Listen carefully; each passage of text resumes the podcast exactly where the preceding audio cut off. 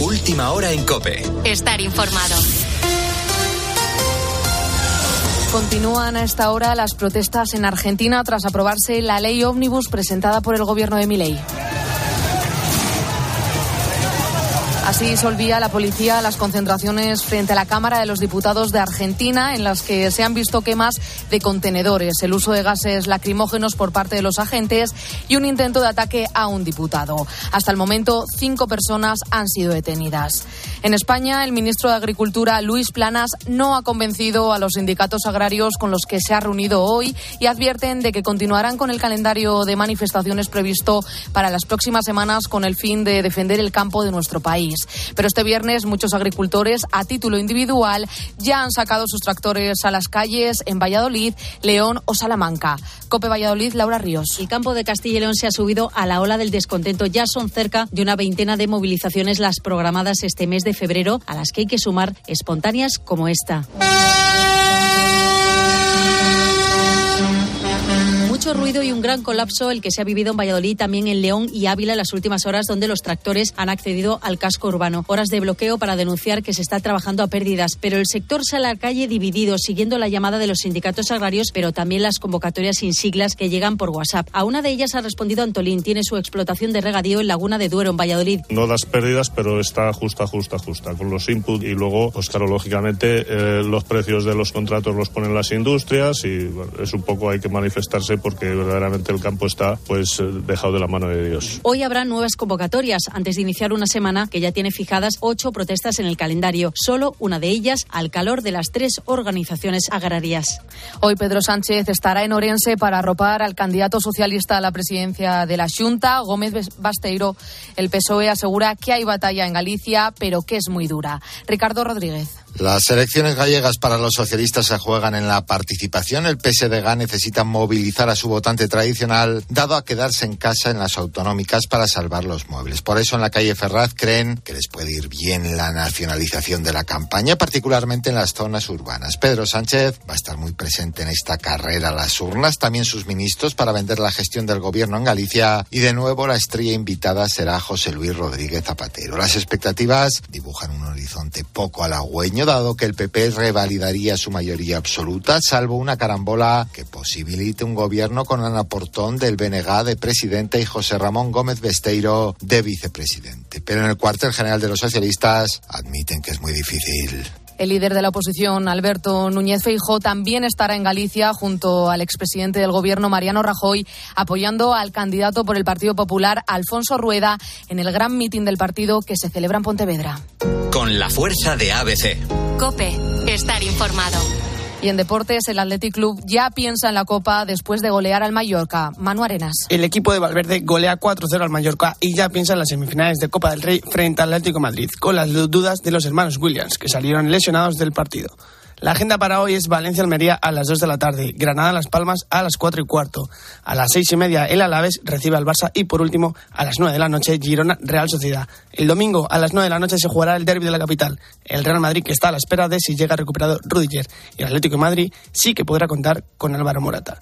Xavi ha vuelto a hablar y esto dice de por qué deja el equipo. No me voy porque ya está, son dos años y medio y pienso que el proceso de ser entrenador del Barça no compensa. Y después la gente de fútbol, de fútbol de verdad, los que están trabajando profesionales, todos los entrenadores nos felicitan como staff. Y fuera de España, la gente nos explica, nos explica muchas cosas. En golf, Nieman roba el protagonismo a John Ram después de estar a punto de superar el récord del año pasado, 59 golpes en la primera vuelta frente a los 66 del español. Por último, en Euroliga, el Barcelona gana a Estrella Roja por 76-85 y suma tres victorias consecutivas. Podrás seguir la jornada de liga y todas las novedades del deporte en tiempo de juego a partir de la una de la tarde. Continúas poniendo las calles con Carlos Moreno el pulpo. Cope, estar informado.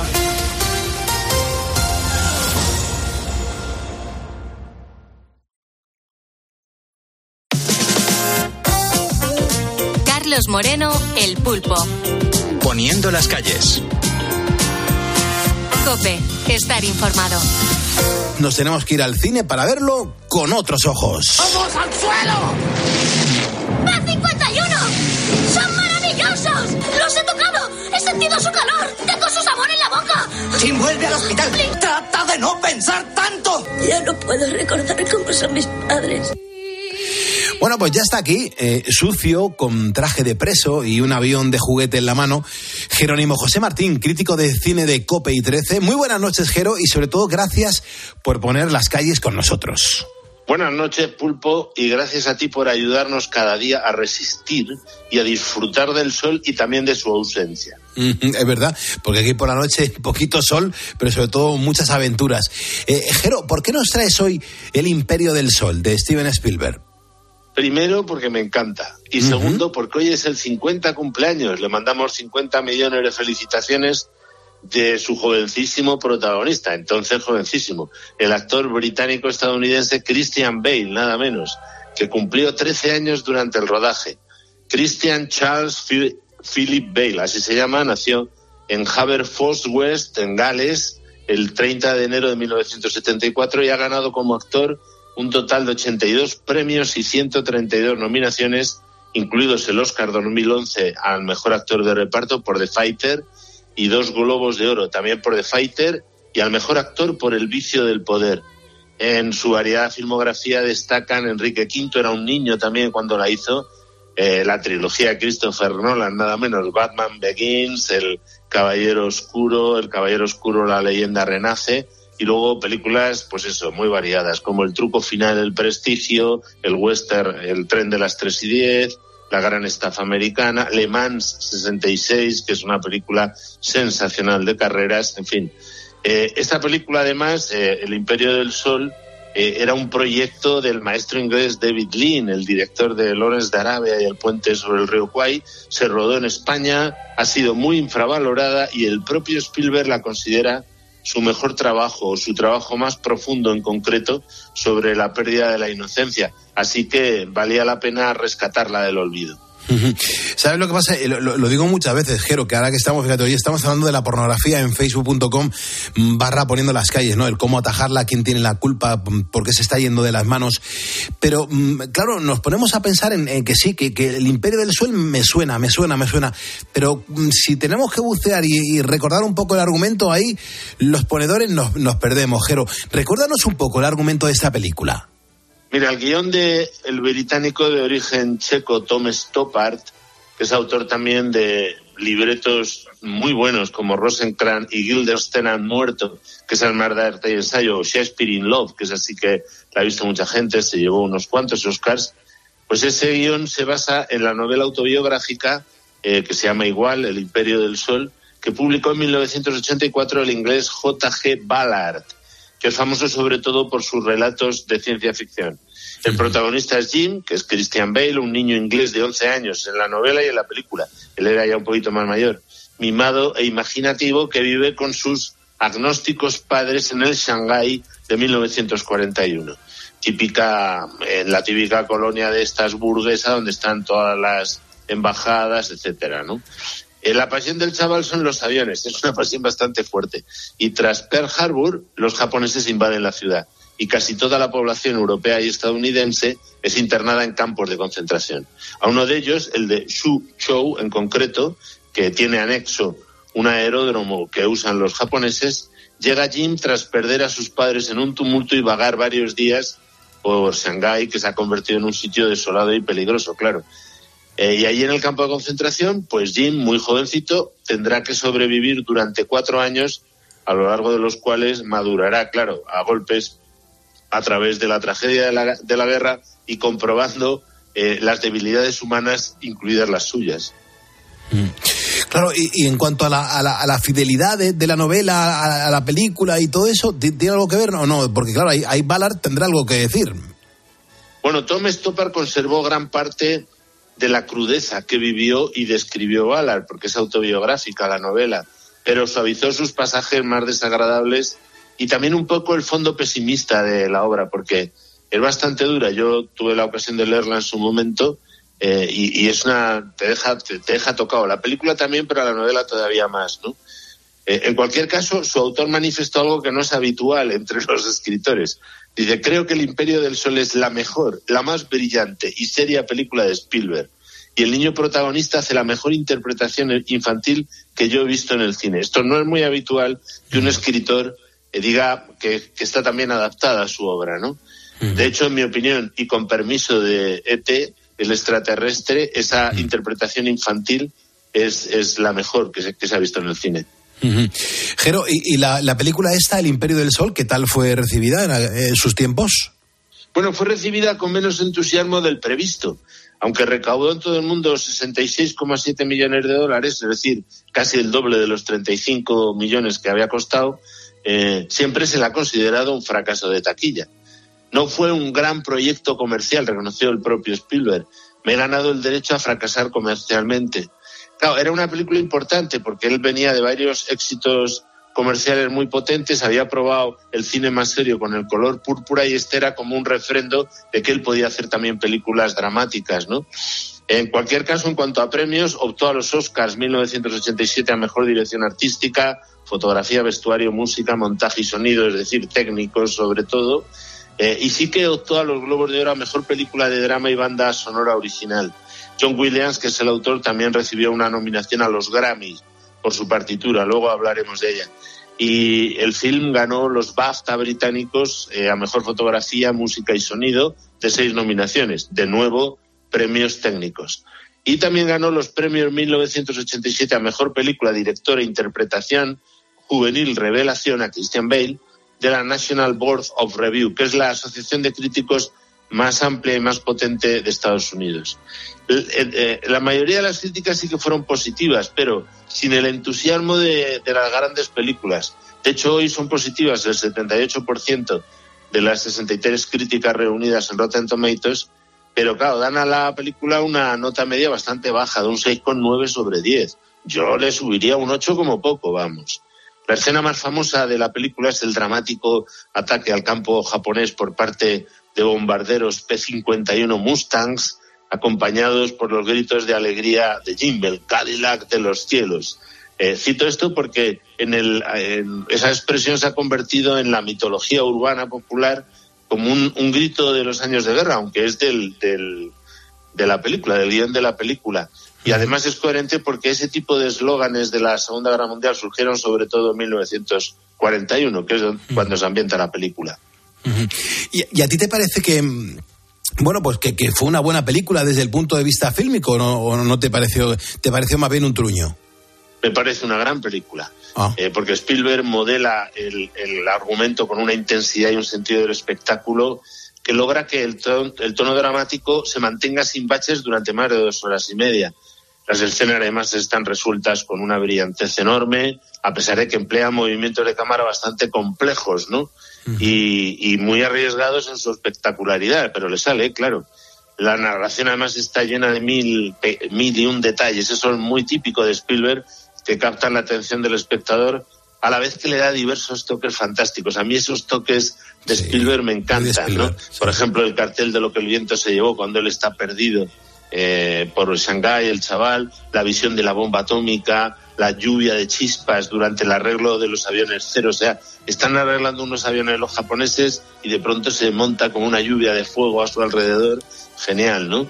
Eh, el, estado, el estadio de fútbol, que es surrealista, eh, la lluvia de comida que lanzan en paracaídas, eh, los aliados, ¿no? Que está rodada como si fuese también algo así esotérico, ¿no?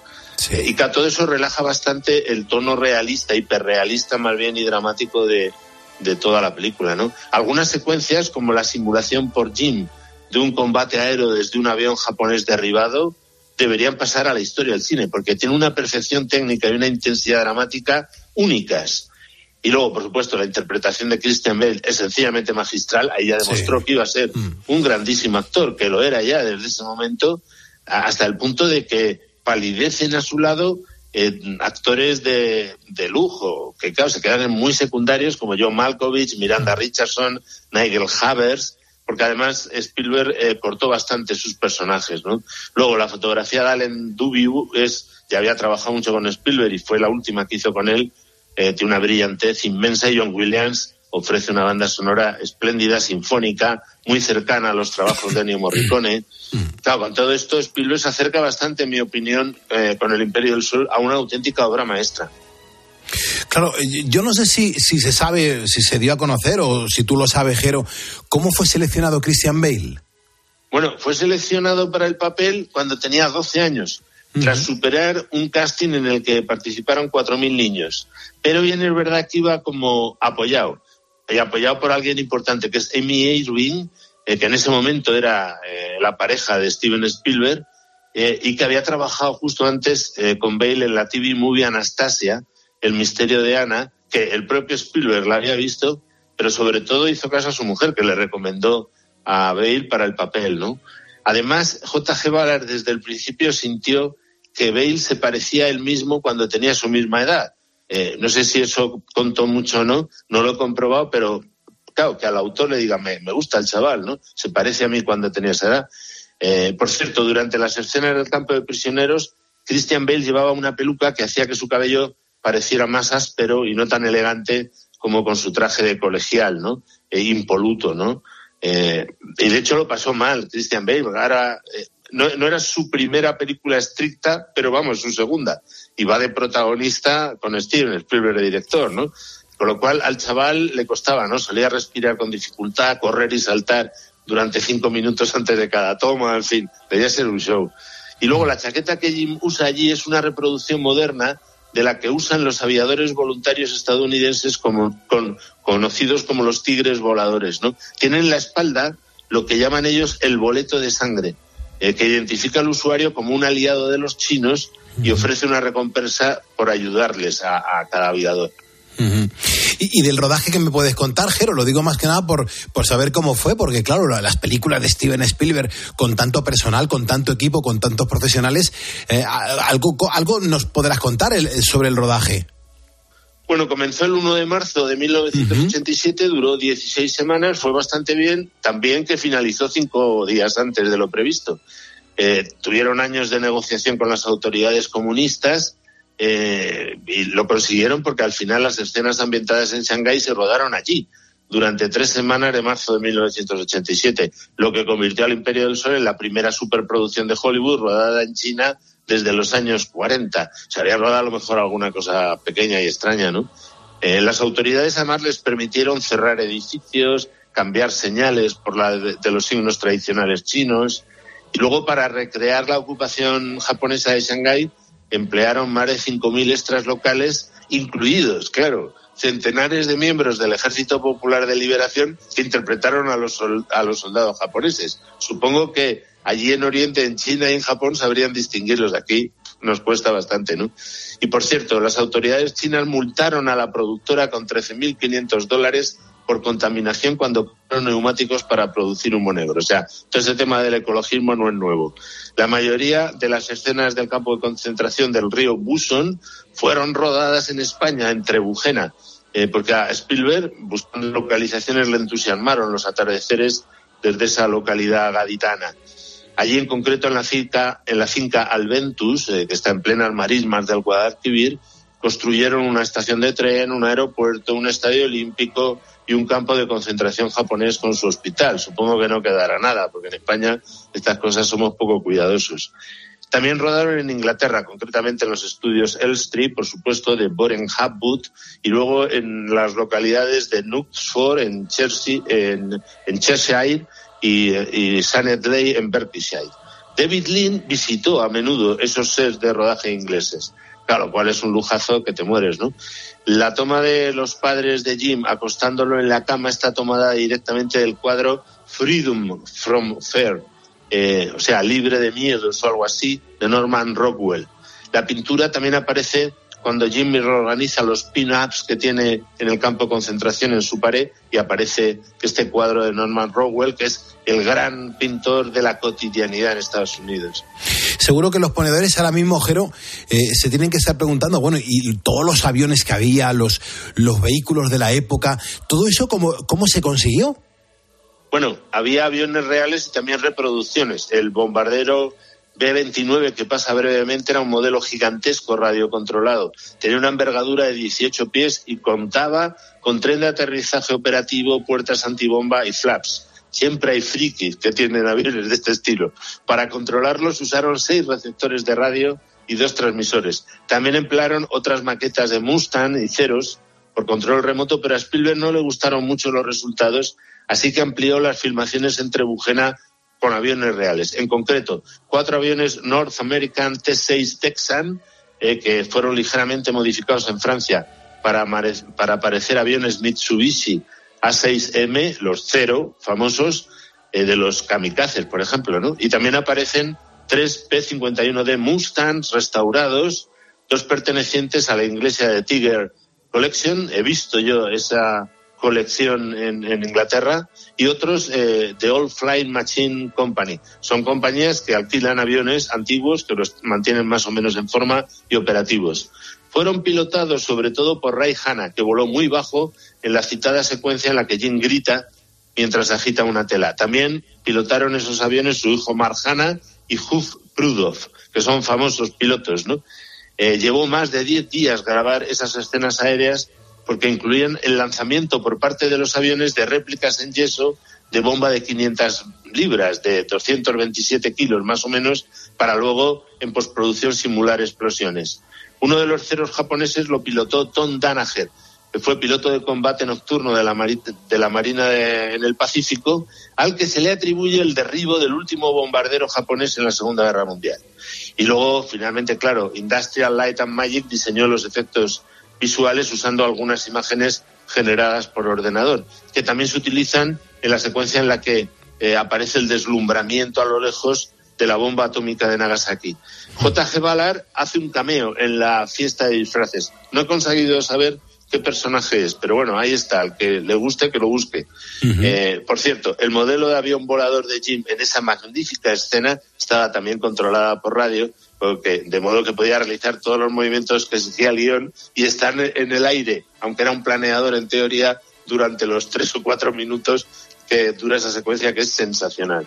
Maravilloso, la verdad que sí. Oye, en cuanto a la banda sonora, Jero, eh, a los ponedores nos tienes que contar algo sobre la banda sonora del Imperio del Sol, porque había alguna que otra coplita que estaba bastante bien. Bueno, ya hemos dicho que es una gran composición del neoyorquino John Williams, que recordemos que es colaborador habitual de Spielberg y que ha ganado cinco Oscars de un total de 53 nominaciones, lo que le convierte en la persona viva con más candidaturas a los Oscars es secuo con el ya fallecido Walt Disney. Su partitura comienza con una nana tradicional galesa, su Ogan, ya que el protagonista era galés, pues eh, la puso en la banda sonora, la canta en concreto el inglés James Ray Barr eh, y un coro de voces blancas precioso de Ambrosian Junior Core que queda genial. Y luego concluye con otra preciosa polifonía, Exultate Justi, que eso es composición de John Williams y que es maravillosa. Su orquesta, viento, percusión y cuerdas se complementa con solos de piano y de flauta orientales y también incluyó en su partitura la canción tradicional de British eh, Grenadiers y la mazurca opus 17 número 4 de Chopin. Tremenda, tremenda banda sonora. Pues Jero, no hay tiempo para más. Si te parece, seguimos la semana que viene. Te doy las gracias por poner las calles con nosotros. Un abrazo, Jero. Gracias a ti, Pulpo, y a todos los ponedores, marcho a revisar la filmografía completa de Christian Bale, Steven Spielberg y David Lee. Por lo tanto, no me esperéis despierto, que va para largo. No, no, no, desde luego. Muchísimas gracias. Eh, estamos en COPE, estamos poniendo las calles. Escuchas Poniendo las calles. Con Carlos Moreno, El Pulpo. COPE, estar informado. Juan Carlos, ¿tú por qué no estás durmiendo? ¿Cómo estás? Muy buenos días. Hola, buenos días, Pulpo y equipo. ¿Por, por, qué no estás ahora mismo dormido, Juan Carlos? Pues, pues porque soy panadero y hoy he tenido la ocasión de llamarte porque os escucho desde que empezó el programa, desde el principio. ¿Desde la una y media? ¿Cuándo acaba el partidazo? No, no, ah. nosotros os escuchamos a partir de las cuatro. Me refiero desde que empezó en el 2015 o por ahí. Ah, claro, claro, claro, cuando nació este programa de radio. Cuando nació el programa, exactamente. Ah, qué bueno. Y, Lo que pasa es que como yo estoy trabajando a estas horas y tengo las manos ocupadas, pues no tengo ocasión de llamar. Y hoy, pues, estoy aquí en el horno, pero estoy convaleciente de una operación de retina de ojo. Y entonces, pues sí que tengo ocasión de llamar mientras vigilo a mi mujer que está ayudándome también y a mi cuñado, que está aquí también dándole haciendo mi trabajo, vamos. Juan Carlos, cuando dices vigilando a mi mujer, ¿qué pasa? ¿Que no te fías cómo va a dejar las barras? No, sí, sí que me fío, pero bueno, es son muchos años y uno tiene ya la costumbre, la rutina, y, entonces eh, ellos tienen que hacer un trabajo al que no están habituados, que, lo conocen, pero Entonces, si hay alguien que ya sabe cómo, pues les dice, oye, por aquí, por allá, en fin, guiarles un poco, vamos. Pero Desde- que se luego. apañarían sin mí perfectamente, vamos. Qué bueno, qué bueno. Escucha, Juan Carlos, eh, háblame un poco del pan candeal, que yo creo que el pan candeal eh, eh, es mi favorito. ¿Por, por qué está tan rico ese pan? No, es una amiga muy muy prensada, es tiene poco aire, es eh, eso va a gusto. Aquí yo aquí cada cliente eh, nosotros hacemos no sé 20, 30 difer- tipos de pan diferente y, y a cada uno le gusta de una manera. Hay quien lo quiere crujiente, hay quien lo quiere tierno, hay quien lo quiere así el candeal que es con la miga más apretadita, lo quiere más blanco, más negro, en fin, eso cada, cada cliente es un mundo. Luego se traduce en ventas hacer un, un buen pan. La, la- la gente sabe comprar pan. Mm, Bueno, hay un poco de todo. Es, yo creo que últimamente hay una corriente ya de gente que va buscando ya el pan tradicional de horno, y, pero en fin, lo que que la gente vamos muy a prisa todos hoy y buscamos la comodidad. Y entonces, cuando uno va al super grande, pues es muy fácil comprar el pan allí y luego ya no tiene que ir a la panadería. O en fin, es buscamos. Hay un poco de todo. Quizás los fines de semana que hay más tiempo, pues se vende más pan en el horno tradicional porque la gente tiene más tiempo. Entre semana yo creo que se gasta menos porque eh, están en el trabajo, van corriendo, van a- entonces lo, lo compran donde les pilla, vamos. Juan Carlos, si- sigue siendo eh, la prolongación de la liturgia. la- eh, los domingos, cuando, cuando vamos a misa, yo recuerdo que, que siempre era eh, sota caballo rey. Era eh, salir de misa, comprar el pan, tomar el vermú e irnos a casa. Eh, ¿La gente sigue haciendo lo mismo? ¿Notáis que el domingo se vende mucho más pan? Yo creo que eso ha cambiado un poco ya, ya las costumbres, por lo menos aquí en esta zona ya no, no hay esa costumbre. Yo tengo una, mi, mi, es venta de, de pan y tengo cafetería también para degustar la- las elaboraciones y sí que hay mucha gente que viene en familia los domingos a desayunar, a tomarse las tostaditas con aceite y tal y, y sí se llevan el pan, pero en fin, hoy la gente sale más a comer. eh, hay de todo, pero vamos. Pues Juan Carlos, eh, es un placer conocerte. No, no, no te tenía yo controlado. Te, te agradezco un montón que estés escuchándonos, que estás de baja y estás ahí trabajando y echando un cable a tus compañeros y a tu mujer. Eh, cuéntanos dónde tienes la, la- la pastelería, la panadería, eh, la cafetería. Pues nosotros estamos en Denia, en Alicante. No sé si habéis estado alguna vez en Denia, Yo no he pero estado por lo nunca. menos cerca sí que sé que habéis estado. Yo, yo cerca de Denia la no. Bea sé que ha estado en, en Javia, por ejemplo. Sí, vea si estaba en Javia. Sí, Eso- voy todos los veranos. Sí. Es Tengo una zona preciosa. ahí- pues cuando vengas a Javia te vienes a Denia y, y te, te invitamos. Nosotros hacemos toda nuestra bollería, la hacemos artesanalmente con mantequilla 100% y elaboramos prácticamente todo artesanalmente. Qué rico. Como antes. ¿Y cómo se agradece eso en un desayuno? Bueno, y por la tarde. Claro. Ver un, un buen croissant de mantequilla Oh. que con un croissant de estos de margarina o el sabor, la textura, el crujiente, todo. Qué hambre, Dios. Ya, empeza- ya empezamos. A esta hora, a esta Ya empezamos, Juan Carlos. Ya, 4.51 ya hablando la, ya la estás liando, ya la estás liando, Juan Carlos. Pues te vamos a mandar el diploma oficial de ponedor de calles, uno para ti y otro para, para tu comercio, para que lo luzcas con mucho orgullo. ¿Qué te parece? Pues lo pondré ahí que se vea bien bien a la entrada, de- de- Hmm. que se vea ahí, que, que todo el mundo que entre sepa que somos ponedores aquí. Qué bueno, Juan Que Carlos. nos, nos sigue un montón de gente. Ahora dentro de un rato me empiezan a llamar ¿De qué? eh, comerciales y de eh, uno de Murcia. Oye, que iba con la radio porque a veces cuando me habéis mencionado en algún comentario de Facebook, Sí. eh, me ha llamado un comercial de, de Murcia, de, de Alcantarilla. Oye, que te he oído por la radio que te han nombrado Juan Carlos Ramis de Denia. Digo, no debe haber dos. O otro amigo panadero de Gandía. En fin, muchísima gente, muchísimos ponedores que hay por ahí que, que están escuchando y, y- y cuando conocen, pues luego te llaman, te fríen el teléfono. Oye, que te he oído. Que, o sea, que, que, que también son ponedores, que te escuchan porque son ponedores y, y- y se Claro, sorprenden porque... claro. ¡Ay, va, qué bueno, ¿no? Claro. Qué bien. Y, pre- y Te sorprendería la cantidad de gente que escucha al pulpo por la noche. ¿Qué dices, Juan Carlos? Qué No, bonito. yo creo que tú lo sabes, que te escuches muchísima gente. Bueno, Yo- a- a- es el no. único programa que hay eh, por la noche que valga la pena escuchar. Porque lo demás son cosas enlatadas o, o claro, música un ratito está bien, pero toda la noche con música, música, pues aburre. Y aquí, pues, te ríes, te, te emocionas, te lloras, en fin, un poco de todo.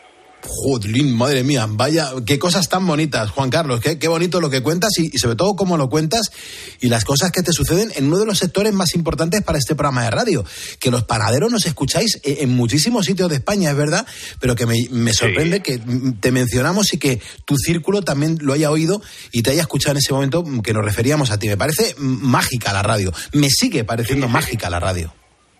Es, es fantástico. Qué bien. Juan Carlos, cuídate mucho. Te mandaremos eh, un par de diplomas para que los luzcas con mucho orgullo. Cuídate mucho. De acuerdo. Un abrazo, equipo. Y soy ponedor. Carlos Moreno, el pulpo. Poniendo las calles. Cope. Estar informado. Síguenos en Twitter en arroba cope y en facebook.com barra cope. Este fin de semana, duelo en el césped. Este sábado, Deportivo Alavés Fútbol Club Barcelona. Tuvo otra el Barça, Oli. Y el domingo, el derby madrileño. Real Madrid, Atlético de Madrid. ¿Quién manda en la capital? El Madrid eliminó al Atleti en la Supercopa. Y el Atleti se vengó en la Copa del Rey. No hay dos sin tres. Partidazo. Tiempo de juego con Paco González, Manolo Lama y el mejor equipo de la radio deportiva. El número uno del deporte. En la radio, en la radio. Con la atención puesta en varias cosas. Una de ellas es lo que pueda ocurrir en Francia con los agricultores. Allí está Alberto Herrera. ¿Qué tal, Alberto? Bueno. Todo pasa en Cope. A medida que me acerco a la frontera, por la E15, empiezan a aflorar las primeras caravanas de camión. Tomate. Tomate, ya. Sí, tomate, se descarga a pepino. Y a Rashid se le suman portugueses, alemanes, romanos, transportistas que no quieren convertirse en víctimas de las protestas de los agricultores franceses. Sí, a un camionero mío le volcaron tres palas de ajo. Ah, te abre la puerta. Los camioneros se aconsejan entre ellos no discutir con los agricultores. Tenemos un WhatsApp de los camioneros de cuáles son los lugares. Cada día de protesta, los transportistas españoles pierden 12 millones de euros. De lunes a viernes, de 6 a 1 del mediodía, en la radio Todo pasa, en Herrera en Cope. Síguenos en Twitter en arroba cope y en facebook.com barra cope. Escuchas Poniendo las calles. Con Carlos Moreno, el pulpo. Cope, estar informado. Tanto si eres padre o madre como si no lo eres, Oye, seguro que conoces la famosa película de Disney, Frozen. Esta cinta, esta película, ha sido todo un fenómeno social entre los más pequeños, ya no solamente por su historia, sino por lo que hay detrás de ella, ¿no? Ahí por primera vez en muchos años el foco no estaba puesto en el amor entre un príncipe y una princesa, no, no, no, no tiene nada que ver, sino en el amor entre dos hermanas. Un amor capaz de romper hasta el más terrible hechizo. Elsa, su protagonista, es verdad que conmovió los corazones de muchas niñas por sus poderes y por algo mucho más profundo, que era la empatía que sentimos hacia ella por su miedo a amar a los demás. Elsa tiene un poder mágico, puede transformar las cosas en nieve y en hielo y, y claro, ella lo mantiene oculto por miedo a dañar con él a sus seres queridos, pero claro, también por miedo a que la rechacen. Obviamente Elsa es un personaje de ciencia ficción, pero en la vida real hay personas también con, con, este miedo. Ponen una enorme barrera que impide que otras personas se acerquen a ellas por miedo a hacer y recibir daño, perdiéndose a su vez pues todo lo bello que, que tiene amar. Amar es algo maravilloso, ¿eh? Tenemos a nuestra experta psicóloga ya preparada para abordar este tema. Ella es Macu Gortázar Ibáñez de la Cadiniere. Eh, Macu, bienvenida y sobre todo buenas noches y cómo estás. Gracias, Pulpo. Pues encantada de estar aquí con vosotros. Muchas gracias. La cuestión es que por, ¿por qué desarrollamos este miedo al amor? ¿De dónde procede todo esto? Porque se pierden muchas cosas bonitas. Pues porque al final, eh, oye, si puedes tener amor, también lo puedes perder, ¿no? Entonces, eh, normalmente siempre los miedos, precisamente, o no, pues todo lo que tiene que ver con miedos a, pues eso, ¿no? A, a, a dar a otras personas en algún punto implica que, bueno, pues, eh, pues también puedes perder, puedes perder el amor de esa persona, esa persona pues se puede ir, puede fallecer, puede pasar muchas cosas, ¿no? Entonces muchas veces el, el miedo viene de darlo todo y luego no tener nada. Entonces parece, parece algo como dices, bueno, parece como muy rebuscado, ¿no? Pero, pero al final el ser humano es así, ¿no? O sea, al final nos, nosotros nos, nos encariñamos, nos ilusionamos con la relación con otra persona, queremos dar todo de nosotros y entonces pues eh, de repente vernos ante la posibilidad de que de repente eso, eso ya no exista, nos genera mucho miedo al dolor, al dolor, a la pérdida, al sentirnos angustiados, al sentirnos tristes, enfadados, frustrados, pues todo ese tipo de, emociones, ¿no? Con lo cual muchas veces la cabeza es así, tendemos a pensar, bueno, pues si no me enamoro, si no quiero, si no me acerco, pues posiblemente, claro, pues eh, toda esa parte de, de, perder, pues me la voy a, me la quito, ¿no? Me la, la, la elimino de mi vida. Sí, pero ¿sabéis lo que pasa? Eh, bueno, me surgen un montón de ideas y un montón de, de pensamientos y de preguntas. Macu, yo no sé si tú consideras que esto pueda estar como relacionado eh, todo esto con la idea del miedo al compromiso. Eh, hay mucha gente que, que, que, que, toma pánico, que tiene pánico mm, por, por los compromisos, el, el atarse. Mm, hay muchas personas que han vivido pues, muchas cosas duras. Eh, el amor también te, te, hace sufrir, te da muchas alegrías, pero te hace sufrir. Yo no sé si todo esto puede estar relacionado con la idea del miedo al compromiso o, o no tiene nada que ver y son cosas distintas, no tengo ni idea. Sí, o sea, ya te digo, puede ser, es, es cierto, que puede ser que haya una parte en la que, bueno, también le tenemos mucho miedo a la responsabilidad, porque cuando hablamos de compromiso uh -huh. eh, va, va, implícita también la responsabilidad, ¿no? Eh, implica que cuando tú decides unirte a otra persona, uh -huh. da igual si es una pareja, si es una amistad, si es un, alguien de trabajo, implica que tú das un poco, eh, evidentemente también recibes, pero implica que, bueno, pues que, que tú tienes que estar, que tienes que estar predispuesto para la otra persona, tienes que implicar o tienes que dedicarle tiempo, tienes que dedicarle esfuerzo, tienes que dedicarle cariño, una serie de, de cosas. Eh, hay gente que pues eh, no está dispuesta a tener ese compromiso, no, a tener esa obligación implícita que tienen las relaciones y otras veces tiene mucho que ver con, bueno, pues efectivamente con no querer comprometerse con eso, porque al final cuando tú le das un trocito de tu tiempo a otra persona, eh, evidentemente estás dejando un trocito también de ti. Y entonces, pues volvemos un poco a lo mismo, ¿no? De repente esa persona decide irse, de repente pues se marcha, eh, bueno, pasan diferentes cosas y pues tú te has quedado con tu vacío, ¿no? Entonces hay mucha gente también que, bueno, pues a eso también le tiene mucho miedo. Uh -huh. eh, Macu, ¿tú, ¿tú consideras que que podemos identificar a una persona que tenga este tipo de sensación, de emoción, que se comporte de esta manera?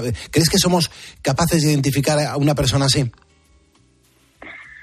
Sí, probablemente si buscamos a nuestro alrededor siempre va a haber alguien de este tipo, porque hay muchísima gente, además, quien no le tiene miedo al compromiso en pareja lo tiene con amistades, quien no lo tiene con amistades lo tiene con el trabajo, aunque en general suele haber una línea eh, bastante común, ¿no? Entonces, pues suelen ser personas eh, que bueno pues eh, que están pero muchas veces están de forma intermitente. Incluso podría parecer que son un poco interesadas no como que parece que están solamente cuando pues cuando a ellas les interesa. Eh, suelen ser personas que, que tienen mucha inter, inter, intensidad pero de forma muy intermitente no de repente pues están contigo pueden estarse una tarde entera y tal pero luego les cuesta mucho pues al, al, no sé si a ti te ha pasado algo, pues de sí. repente a los dos o tres días preguntarte cómo estás.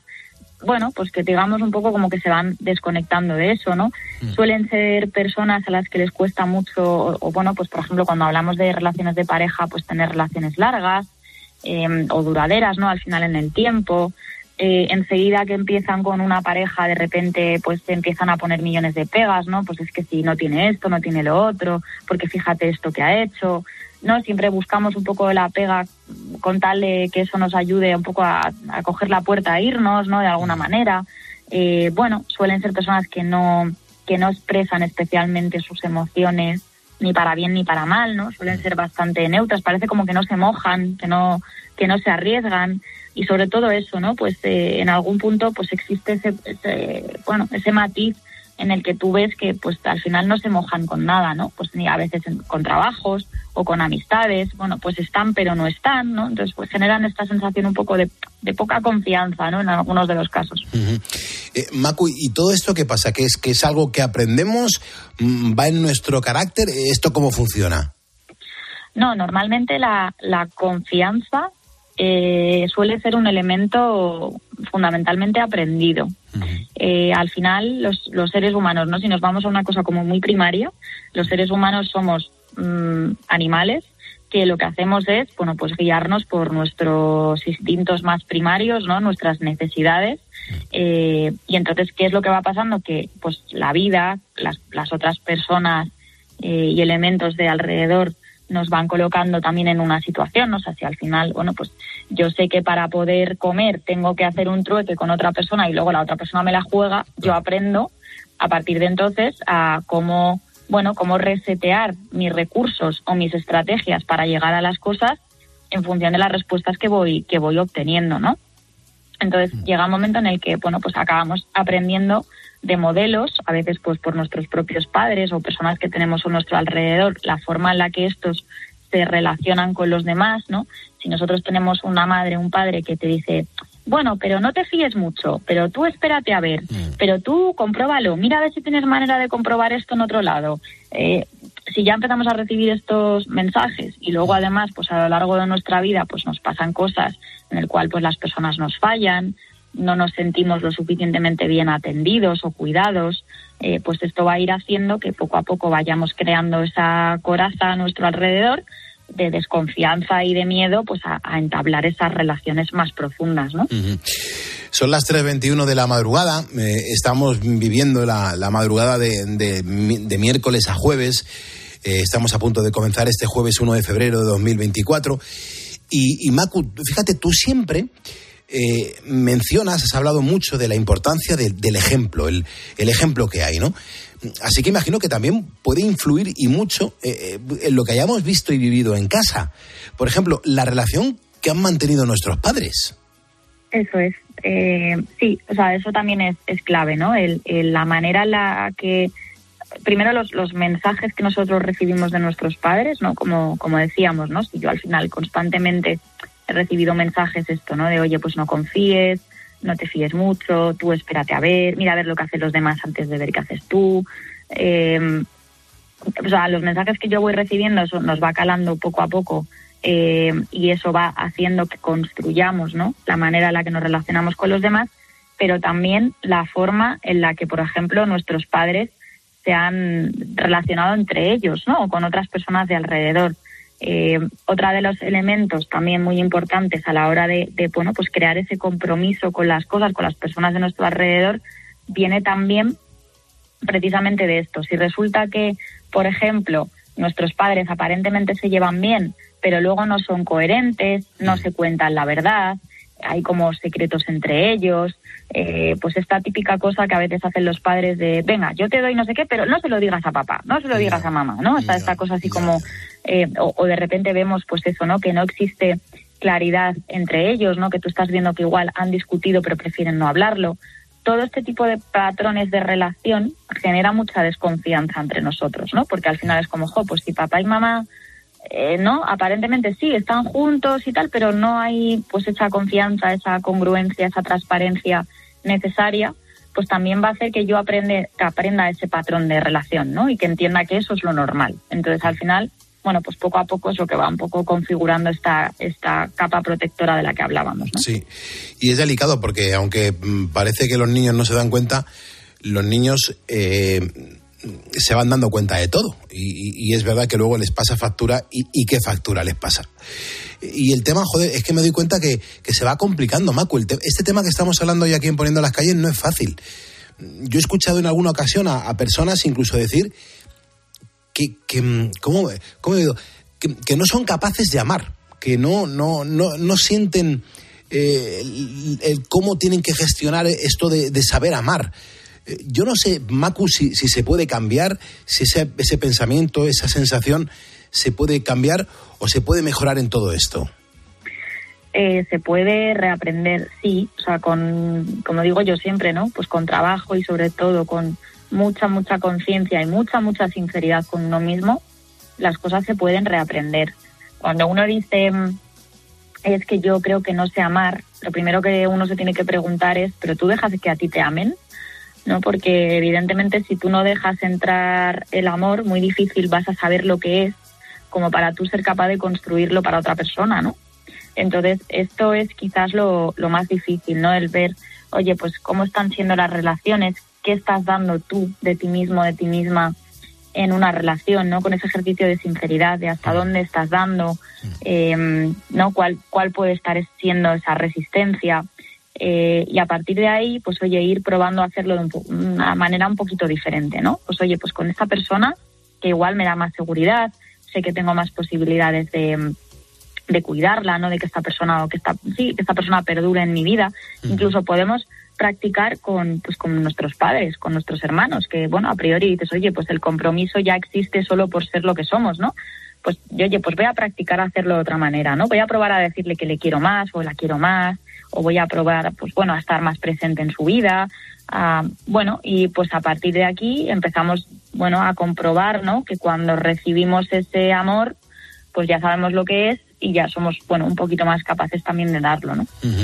Hombre, eh, esto que estamos viviendo y hablando ahora mismo Macu aquí en Poniendo las Calles es una comprobación, es una demostración eh, que cualquier persona puede amar, cualquiera de nosotros puede amar y cualquiera también puede ser amado.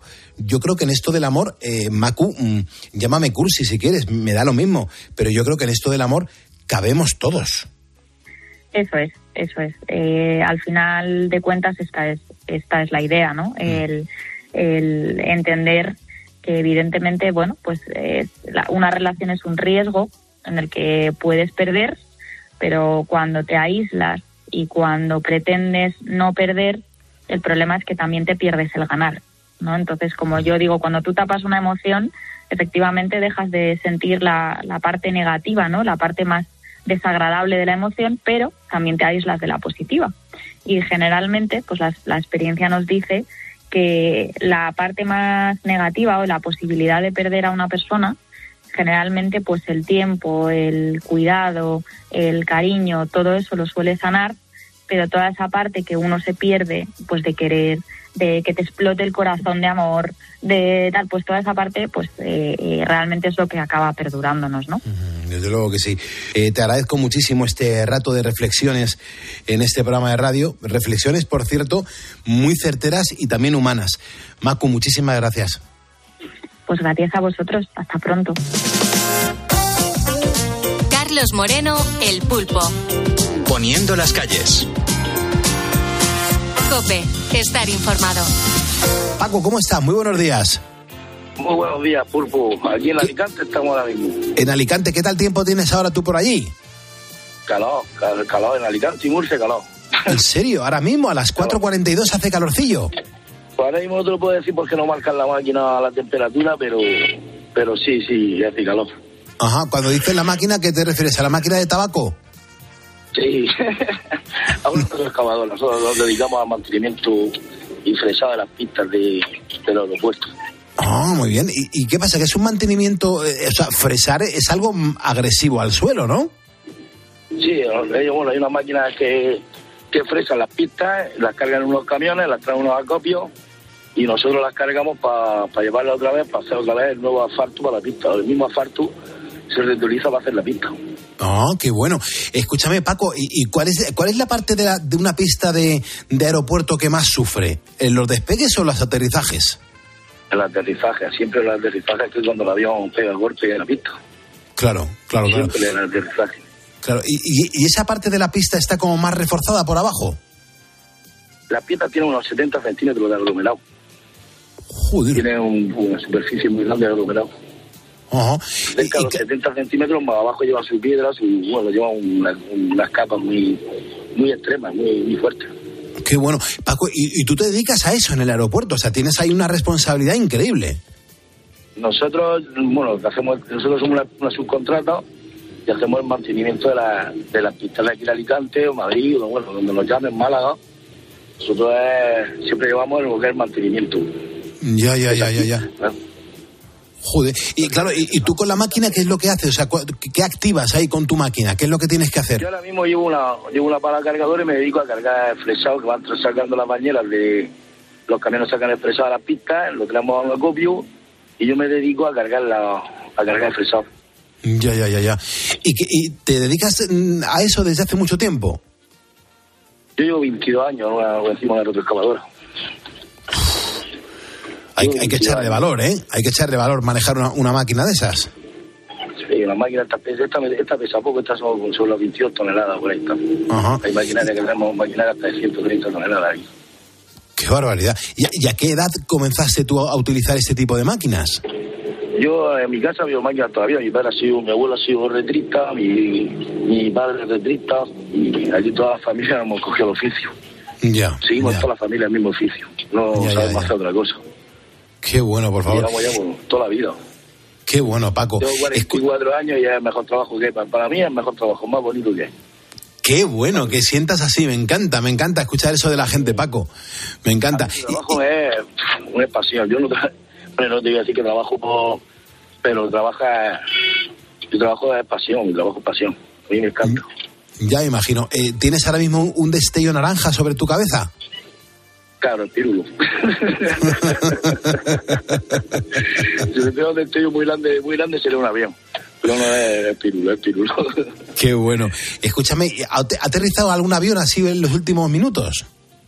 No, ahora mismo no, porque están las pistas, están las pistas cerradas. Las pistas aquí las cierran sobre las 4 de la mañana, cierran las pistas y abrirá, hay una hora que está, que están las pistas Eso te iba a decir, porque yo, yo en Alicante he despegado, eh, claro, ha sido despegue, he, he despegado muy pronto para coger un charter por un tema de trabajo. A cinco y media. Normalmente lo más temprano cinco y media, si no un charter privado, creo que abren, abren pista para que pueda salir. Si fuera órgano mismo, hoy mismo ha llegado, ayer, perdón, llegó un órgano y, y la pista la abre. Pues la, si tiene que llegar un órgano, tiene que llegar cualquier cosa, la pista se abre. Eso ante, ante un órgano se paraliza el aeropuerto, se está viendo lo que se está haciendo. Ostras, qué bueno, por favor. Qué bueno, o sea, eh, máxima cobertura para que ese órgano aterrice en, en- en plenas condiciones y en cualquier momento, y ¿no? hay- y si hay aviones en aire, los aviones se quedan en aire, se esperan en aire hasta que con torre de control dé acceso a las pistas. Eh, Primero el órgano y después todos los restantes. Máxima prioridad, qué bueno, Paco, qué bueno, qué bueno, por favor. Es los cursos y todo que los damos nosotros, te lo dicen. Primero es si hay un órgano, si estamos trabajando en pista y tiene que entrar, nosotros tenemos que salirnos, lo que sea. Y primero el órgano.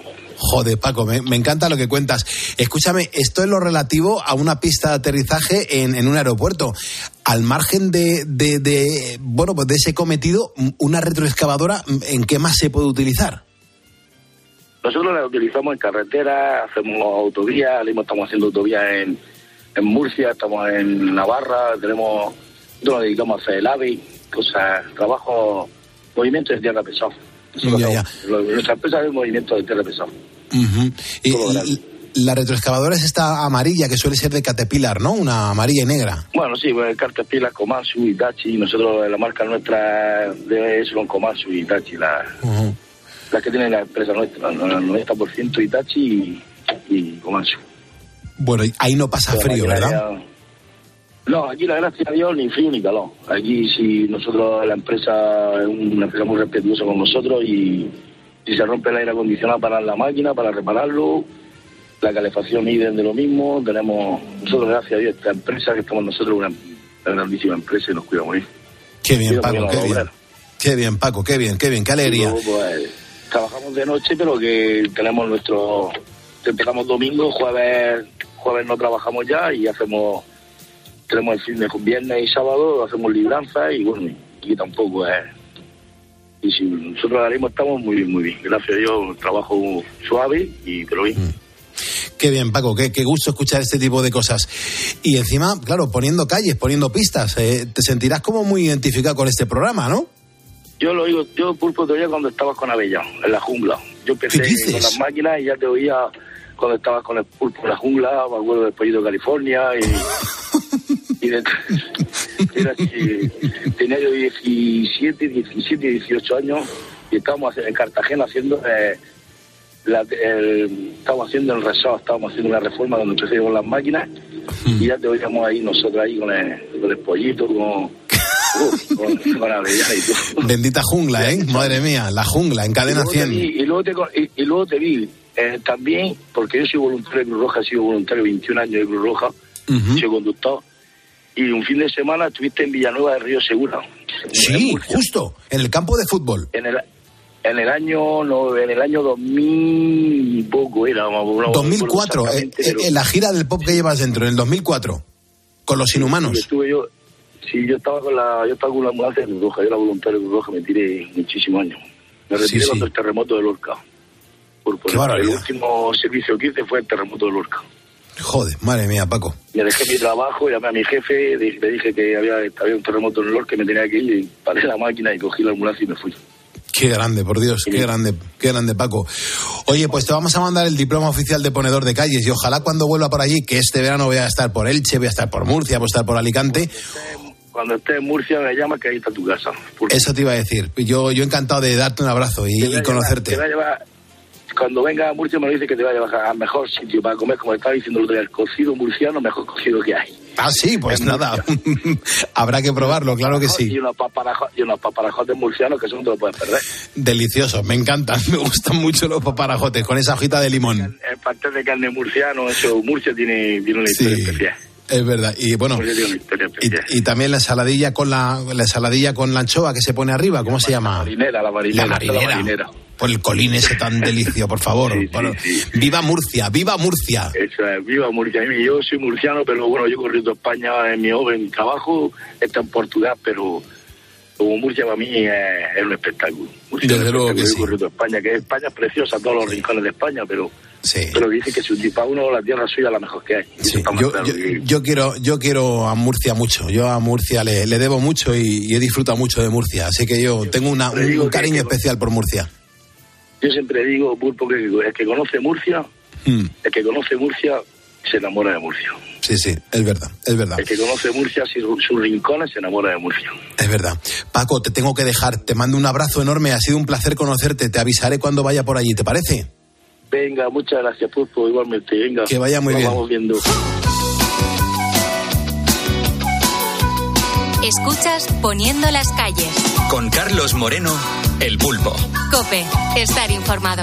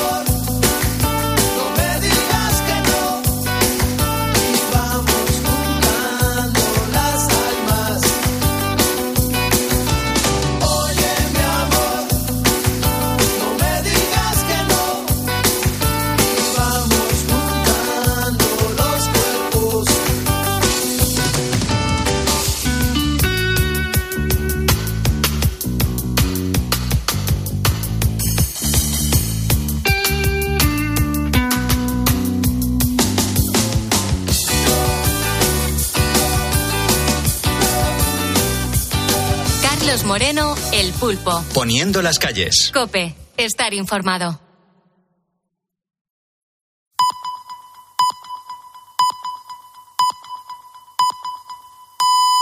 Son las cuatro.